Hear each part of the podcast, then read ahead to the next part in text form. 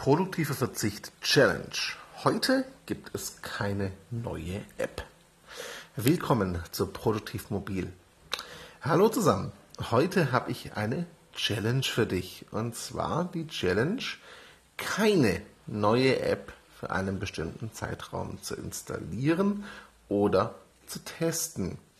Das mag für den einen oder anderen jetzt sehr einfach klingen und wenn du jetzt nur mit den Schultern zuckst und sagst, ja, kein Ding, mache ich eh nicht, äh, dann ist das hier definitiv kein Podcast, kein Artikel und kein Thema für dich, denn du hast das zugrunde liegende Problem nicht. Lass mich kurz erklären. Bis vor wenigen Jahren war es so, ich hatte einen To-Do-Ordner, da lagen neun, zehn, zwölf oder mehr Apps drin und das waren dann so To-Do-Lists und Aufgabenmanager-Apps. Ähm, wer sich die Zahl allein mal kurz vor Augen führt, wie so ein Ordner auf dem Smartphone aussieht, wird relativ schnell erkennen, glaube ich, damit lässt sich nicht produktiv arbeiten.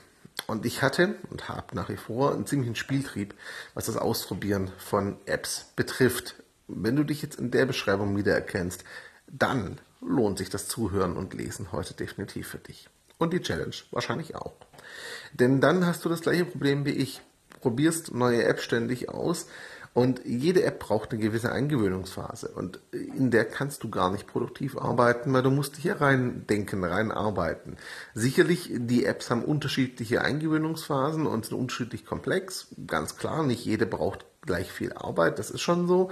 Aber dennoch ist es so, wer ständig Apps wechselt, kommt auf keinen grünen Zweig. Das wird einfach nicht produktiv, das ist leider Gottes so. Und das führt dazu, dass du mehr mit neuen Apps, mehr mit dem System, mehr mit Ausprobieren beschäftigt bist, als mit produktivem Arbeiten und produktiv sein. Und das kann durchaus zu Stress führen. Denn du tust zwar extrem viel und hast auch das Gefühl, dich viel mit deinem Werkzeug, dem Smartphone und Apps also zu beschäftigen, aber du kommst halt nicht weiter, weil du ständig Neues tatsächlich ausprobierst und nicht mal ein System etablierst. Und genau hier kommt meine produktive Verzicht-Challenge ins Spiel. Ich fordere dich heraus, ich lade dich dazu ein, mitzumachen und tatsächlich für 14 Tage, 30 Tage oder länger, nur kürzer als 14 Tage würde ich es nicht machen, ähm, auf komplett neue Apps zu verzichten.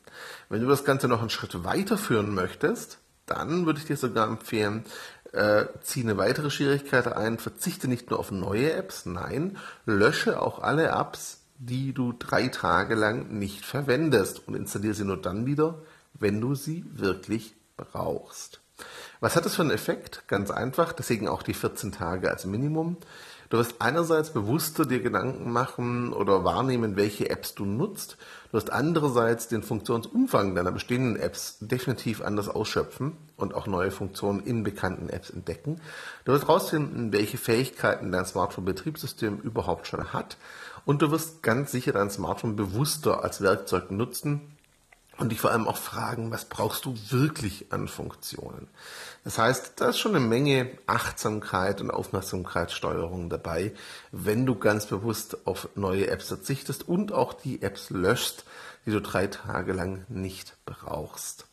Das ist meine Einladung an dich, die produktive Verzicht Challenge.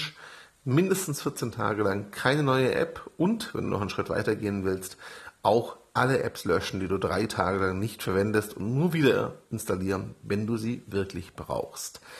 Ich lade dich dazu ein. Ich würde mich freuen, wenn du mitmachst. Wenn du mitmachst, dann lass doch gern in den Kommentaren auf Medium oder auch in den sozialen Netzwerken oder hier auf Anchor dein Feedback da. Ich freue mich drauf und ich wünsche dir einen schönen Tag und eine coole Challenge. Ciao zusammen.